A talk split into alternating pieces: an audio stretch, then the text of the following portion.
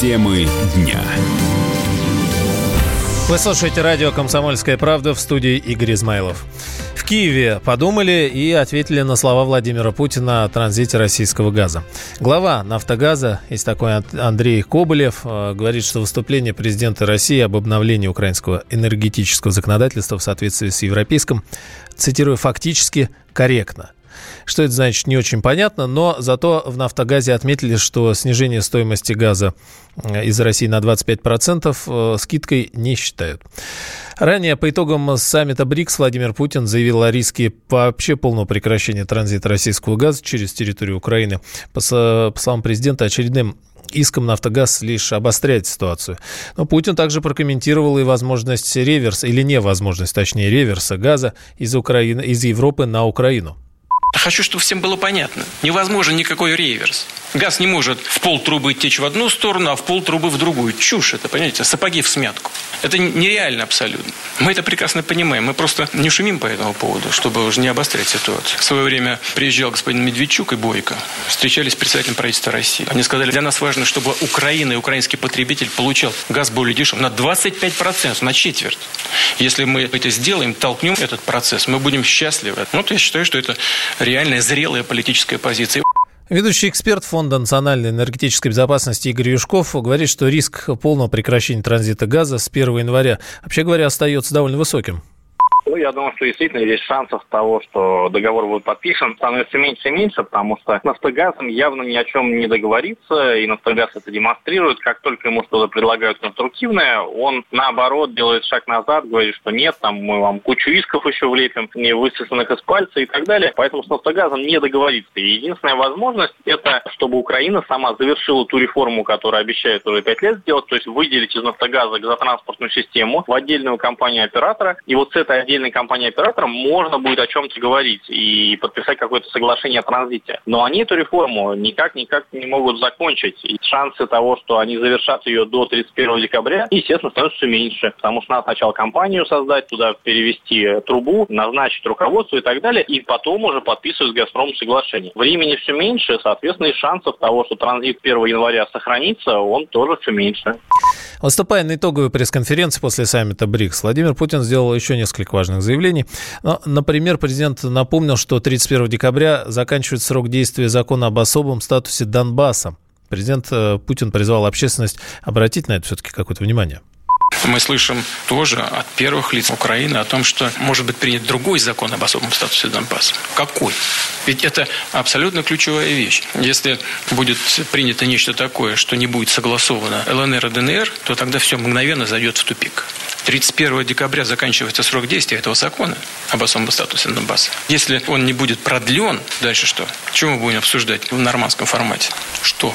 Также во время пресс-конференции на саммите Владимир Путин заявил о важности закона об оскорблении госсимволов. По мнению президента, подобная мера вовсе не означает, что в России нельзя критиковать власть.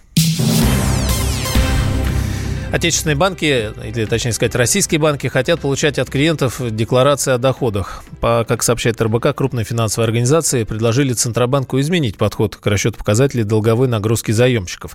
Отмечается, что подача такой декларации будет добровольной, а там уж как получится. Сейчас при выдаче кредита учитываются только белые доходы, то есть зарплата в конверте или деньги за сдачу квартиры без уведомления налоговой, когда это происходит. Банки в доход засчитывать не будут.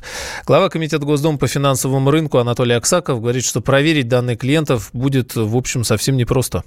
Ну, такая деликатная инициатива требует дискуссии и изучения. Я бы сходу эмоционально не поддержал. Есть уже сложившийся порядок, когда справка 2 НДФЛ представляется. А эти все серые доходы надо же проверять. Если они их не декларируют, то, очевидно, они их не хотят показывать. Если же они их декларируют, то, по-моему, вообще проблемы нет чтобы они представили. Информация Федеральной налоговой службы присутствует. Мы отрабатываем сейчас Федеральной налоговой службой ситуацию, когда банки могут проверять такую информацию. Вот эту систему надо отладить. То есть, когда дистанционно, используя современные технологические возможности, запрашивается информация, насколько достоверно то, что представил потенциальный заемщик. Если я декларирую свои доходы от сдачи квартиры, то, соответственно, я эту декларацию представляю Федеральную налоговую службу. И она имеет информацию о тех доходах, которые дополнительно вы имеете. Руководитель проекта Общероссийского народного фронта за права заемщиков Евгения Лазарева говорит, что к предложению банков с осторожностью отнесутся в первую очередь э, сами граждане России, заемщики текущем вариации законопроекта нет никакой мотивации у человека, потребителя или заемщика потенциального, декларировать свои доходы. Человек подает там, среди прочего, правку НДФЛ. Если он согласует какой-то крупный кредит, который ему там сильно очень нужен, он приносит в добровольном порядке дополнительные документы, которые подтверждают его финансовое состояние для возможности одобрения этого кредита или необходимой суммы денег. Если мы эту норму, в принципе, вводим, допустим, на уровне закона, говорим, что все должны в обязательном порядке сообщать информацию о своих доходах, ну, минуя там справку ту же самую там НДФЛ, то есть две вещи, которые потенциально на самом деле рискуют. Конечно, люди могут об этом, обо всем сообщить. Да, вот у меня такой доход, дайте мне этот кредит. На словах сказал. Возникает ситуация, когда человек не может справляться с обязательствами, и дальше выясняется, что в процессе каких-то судебных разбирательств и прочих, что на самом деле он наврал. Есть другая история, когда он говорит, вот мои доходы на самом деле они вот такие вот, и люди, которые, конечно, переживают за то, что к ним могут налоговую предъявить дополнительные требования. Ты богаче, чем ты кажешь, ты налоги не платишь. То есть люди добровольно, они, наверное, вряд ли в этом сильно внесут. Какой-то серьезной мотивации это делать у них действительно нет. По данным РБК, Центробанк э, ко всему этому делу относится тоже с сомнением. Но главная проблема в том, что механизм проверки информации из добровольных деклараций пока все еще вызывает вопросы. В России могут запретить водку с ароматизаторами. На этом настаивает Росалкоголь регулирования.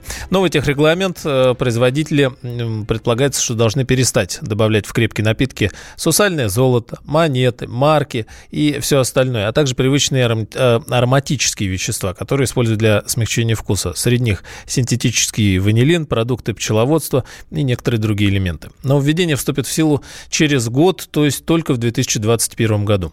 По мнению главы Центра исследований Федерального регионального алкоголя алкоголя Вадима Дробиза, подобные запреты абсурдны. Дело в том, что во всем мире, по словам Дробиза, алкогольная индустрия использует весь этот спектр вкусов. Но при чем здесь безопасность? Они что, вредны? У нас что, кто-то кусочком золота там подавится? Или ванилин вреден? Нет, конечно. Да, эта продукция занимает очень небольшую долю рынка. Но, во-первых, мы собираемся штурмовать мировой рынок водочный. Как заявил Российский экспортный центр, наши водочники собираются утроить объемы там за пять лет экспорта. На Западе вкусовые водки очень модные, с добавками, поэтому уже не стоит ничего ограничивать. История крепкого алкоголя в России – это история, конечно, настойка наливок. Сегодня, ну, никакого смысла вот то, что предлагает техрегламент, делать нет. И мы собрались штурмовать мировой рынок, который сегодня женский водочный мировой рынок. Там мягкие сорта спирта, люкс. В советское время у нас был рынок мужской, водочный, жесткий спирт был, водка была жесткой. Но где-то вот э, с периода перестройки, окончания перестройки, начали максимально люкс использовать. И сегодня рынок водки в России тоже это женская водка, конечно, по степени очистки, по мягкости водки. Поэтому, ну, вот так рынок движется, никуда не денешься. В Минфине тоже не спят, хотят повысить минимальную цену на этиловый спирт из пищевого сырья. Так, с 1 января стоимость водки может вырасти аж сразу на 16% до 57 рублей за литр безводного спирта. Он прожил эти дни в томительном ожидании. Он считал каждую минуту. И теперь он возвращается. Он голоден и собирается утолить свою жажду. Его не остановить. Твое утро никогда не будет прежним. Максим Шевченко. Понедельник в 8 часов по Москве. Главное – доживи.